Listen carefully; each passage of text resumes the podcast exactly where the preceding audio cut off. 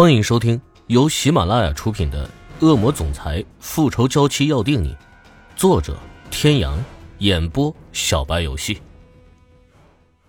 第一百七十八集。没事啊，就是关心一下你嘛，看看事情进展的如何。订婚宴要有邀请函才能进去，这次恐怕让你失望了。池小雨，我相信你是不会让我失望的。时间一分一秒的过去，池小雨也越来越心急。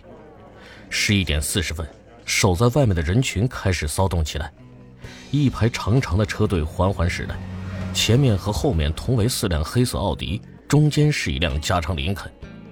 车子停稳之后，立即有人上前打开了车门。率先下来的是林宇哲，他今天穿着一身双排扣复古浅灰色条纹西装，整个人显得很庄重。他下车之后，面对众多媒体记者的闪光灯，露出了招牌式的笑容。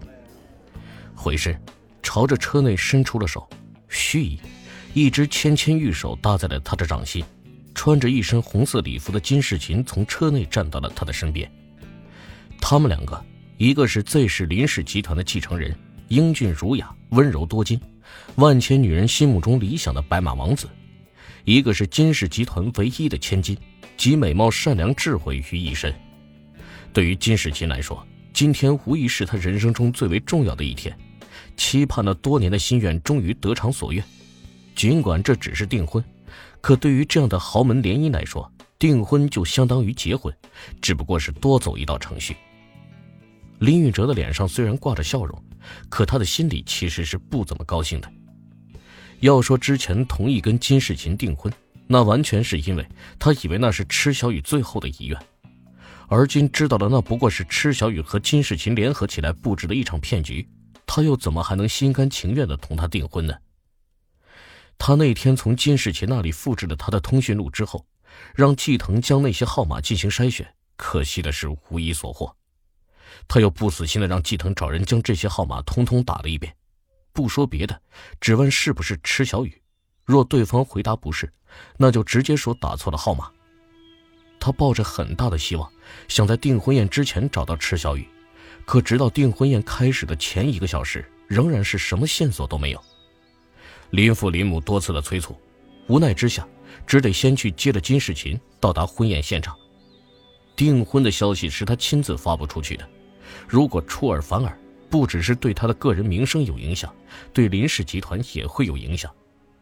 思虑再三，他决定还是先按照原先的计划完成订婚。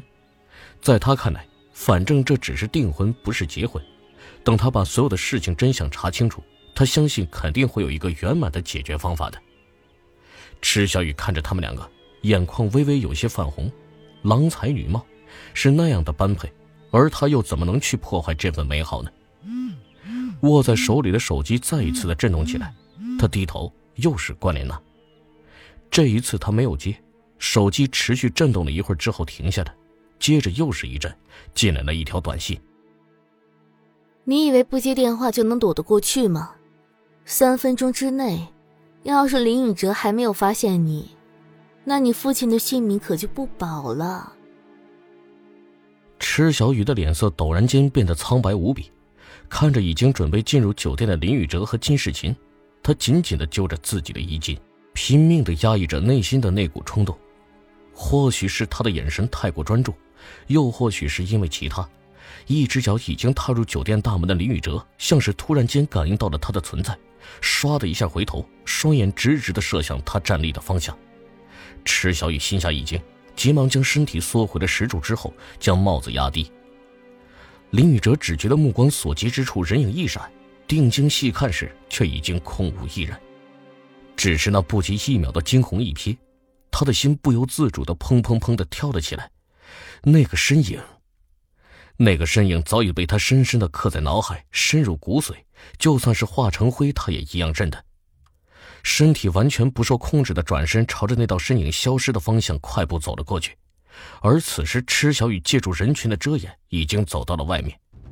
他不确定林宇哲有没有看到他，所以他并没有选择立即奔跑逃离。如果林宇哲只是怀疑，他一跑只会更加引起他的注意。林宇哲的举动引来了众人的惊呼。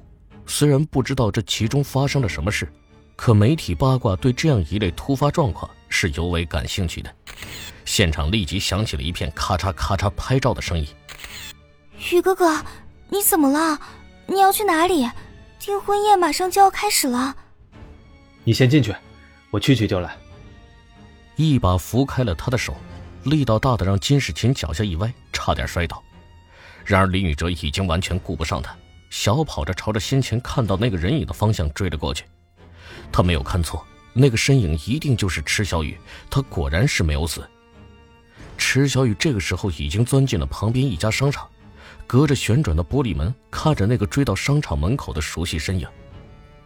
林宇哲追出去一段距离之后，气喘吁吁地站在原地，看向每一个方向。然而人头攒动，却怎么也找不到那抹让他朝思暮想的身影了。原本梳得整齐的发丝，因为奔跑变得有些凌乱。他的脸上不再是那一贯温和的微笑，取而代之的是一抹心痛和急切。他能够肯定，池小雨一定就躲在附近的某个角落里，可他却看不见，怎么也看不见。小雨。小雨，我知道你在这，你出来呀！你知不知道我好想你啊？我真的好想你啊！大街上过往的行人无不用一种怪异的眼神看着这个长得英俊帅气的男人，像个精神病一样的在大街上对着虚无的空气大吼大叫。结果只能是失望的。池小雨躲在旋转门内，厚重的玻璃隔绝了外界的声音，他听不见林宇哲喊了什么。可从他脸上那痛苦的神情中，他也能猜到。可他终究还是没有勇气从那扇小小的门走出去，站在他的面前。手机又开始疯狂的震动起来，他慌乱的掏了出来，却发现并不是关莲娜给他的那个，而是他原来的那个手机在震动。他不知道是谁打来的，正犹豫着要不要接，震动停止了。没几秒钟，进来了一条短信：“小雨，是我金世琴。”快接电话，我有事找你。只是看完短信的时间，电话再一次震动了起来，还是刚才那个号码。小琴，小雨，你老实告诉我，你是不是来婚礼现场了？是不是？他不知道该如何回答，只有选择沉默。小雨，你说话。除了这个原因。他想不到还有什么能让林宇哲当着那么多媒体记者的面抛下他。为什么？明明不是说的不能来吗？他那么相信他，甚至在他说要走的时候，他心里是那么的不舍。可是为什么要背叛他？抬头向外看去，林宇哲的身影已经消失。池小雨小心的走了出去，一眼就看到了那个人群中显得有些颓废的高大身影。转身，朝着相反的方向，他轻柔的声音响起。小琴，对不起，我只是想来送上我的祝福。各位听众朋友，本集到此结束，感谢您的收听。